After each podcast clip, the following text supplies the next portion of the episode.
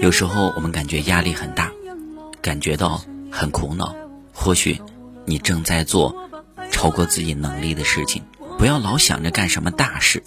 我们都是一群高欲望又低收入的蝼蚁，一辈子下来能把生我们的、我们生的照顾好，就足以消耗掉我们大部分的精力了。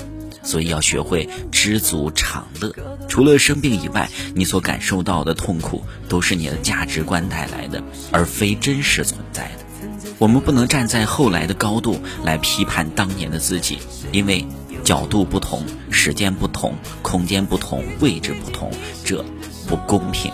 如果能重来一次的话，以当时的心智和阅历，你或许还会做出同样的选择。所以，学会和自己和解。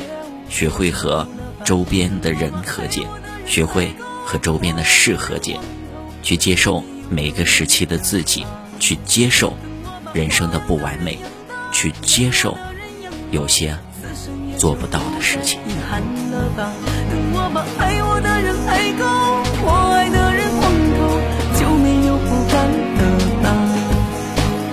总是一个人做着同样的梦。